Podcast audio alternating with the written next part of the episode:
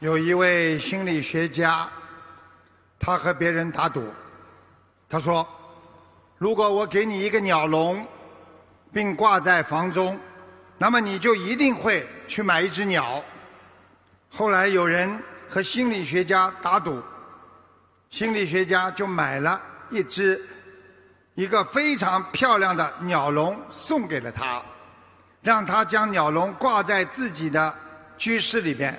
家里的房间里，结果是那个同意打赌的人，最后不得不买来一只鸟，装在了鸟笼里。原来是为什么？因为凡是到他家来的人进门之后，看见的空的鸟笼，总要问：“你的鸟呢？哎，你的鸟什么时候死了？”每次都这么问，他每次都这么解释。还是问到每一次这么样的问题，因此搞到他心烦意乱，懒得再费口舌，干脆买了一只鸟。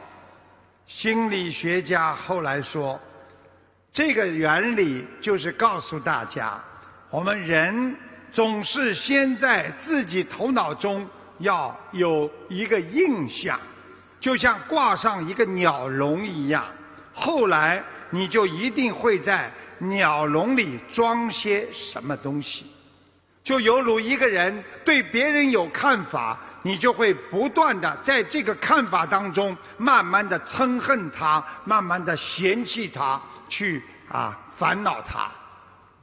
鸟笼也是这样，你在头脑当中挂上这么一个鸟笼，就犹如人啊慢慢的有这么个概念。如果你有一个好的概念，就是要相当于你在你的脑子里，这个鸟笼成为了你的一个理想。其实，每一个理想的实现，都是要在脑子里先有这个概念。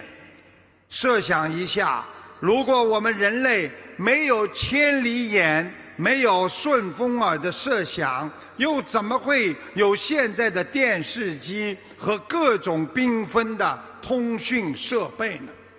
如果人没有长命百岁的梦想，又怎么会不断的有新的抗菌药问世呢？如果人类没有想飞天的想象，又怎么会制造出宇宙飞船呢？其实一切的一切都是人类事先在脑海里拥有了这个概念，这和挂在脑子里的鸟笼结果是一样的道理。在你头脑里挂上鸟笼，有些人会进步，有些人为了充实自我，拥有创意性的理念，它是必不可少的。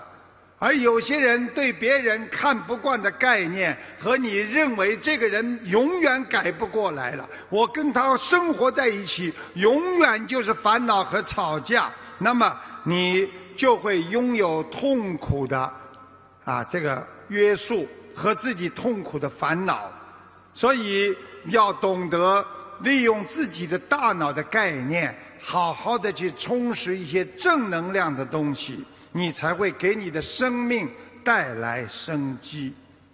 同样，学佛人心中也是先要有佛，你才会照着佛的教导那去做。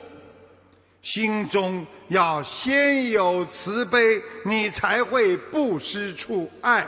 心中先要有原谅别人的心，你才能做出理解众生的事情啊。